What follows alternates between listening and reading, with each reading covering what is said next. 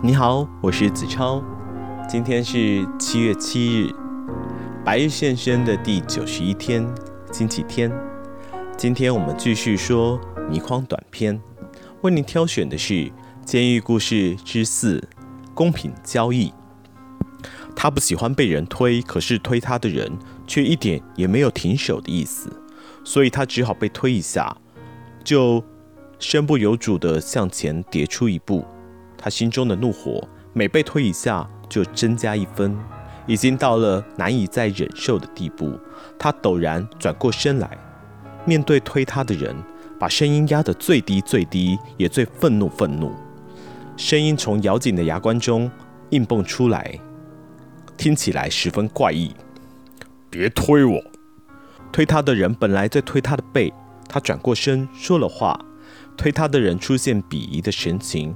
照样伸手推向他的胸，情形更坏，他被推得向后跌出了一步。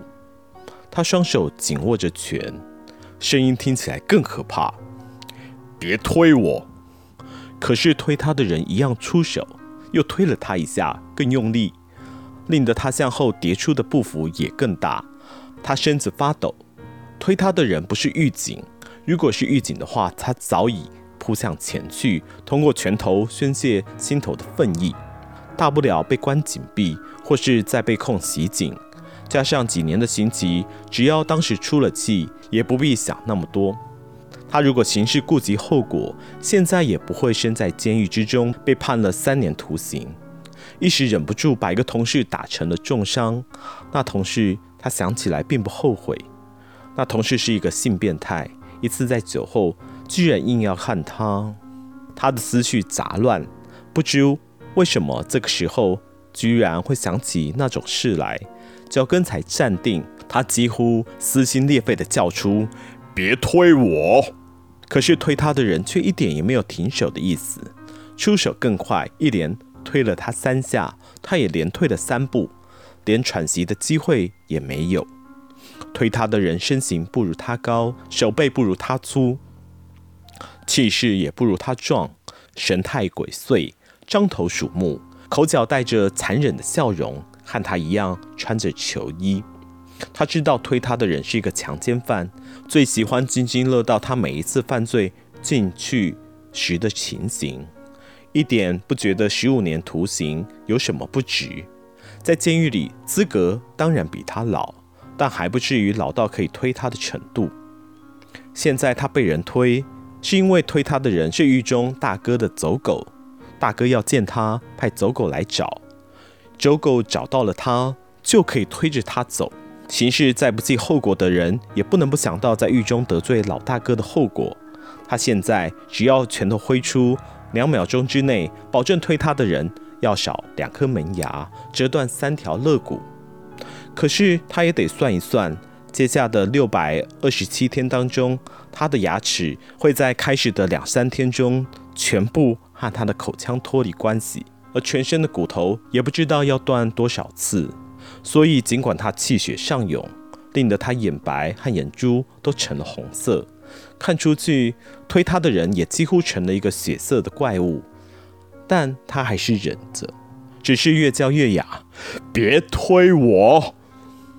推他人突然哈哈大笑起来，嘿，原来你怕人推呀？推了你会怎么样？会生气？会炸开来？砰一下巨响，炸开来。他急促地喘着气，又难过地转回身，才一转过身去，背后不断被重重地又推了一下，而且推他的人石溪重重撞在他的肛门部分，那使得他扑跌向前，发出了一下难听之极的嚎叫声。在他身后传来的轰叫声，令得他站立不稳。不等他转过身来，同样的打击又重临他的背上。这一次，他扑跌在地，好一会起不来，只是急促喘着气。推他的人一头踩在他的背上，一只脚就在他的头边。他绝不怀疑自己可以一口将那条小腿咬成两截，可是他还是紧紧闭着自己的牙关。他不记得自己如何来到大哥面前。大哥一脸铁青，怎么好像有点不满意啊？他一句话也没有多说，甚至没有发出吼叫声。他受过空手道训练的手，就一下又一下撞击着大哥的身体各处要害。在众人目瞪口呆之中，大哥的身子软瘫得好像一团湿面粉。他成了无期徒刑犯，不必再计算监狱中的日子。杀人无极，那很公平。更公平的是，他已经没有什么可以失去、可以害怕的，所以顺理成章，他成了监狱中的大哥。那个曾推过他的强奸犯，他甚至没有出手打他，只是叫几个走狗去对付他。他十分有教育意义的对那个强奸犯说：“你要是有种，也可以把我打死；要是没有种，只好慢慢等。你还有多少天？三千多，保证你每天都可以见到我。”那人的身子一直发抖，面色铁青。他舒舒服服地伸了一个懒腰。监狱和别的地方一样，付出代价必有收获，一切都在公平交易的准则之下进行。公平交易，现在他的地位是他毕生的自由换来的。好啦，今天的百日圣声到了尾声，不知道今天的故事给了你什么样的启示呢？监狱之中当然有所谓的上下的关系。可是，这些关系是不能改变的吗？那么，白先生，我们明天见。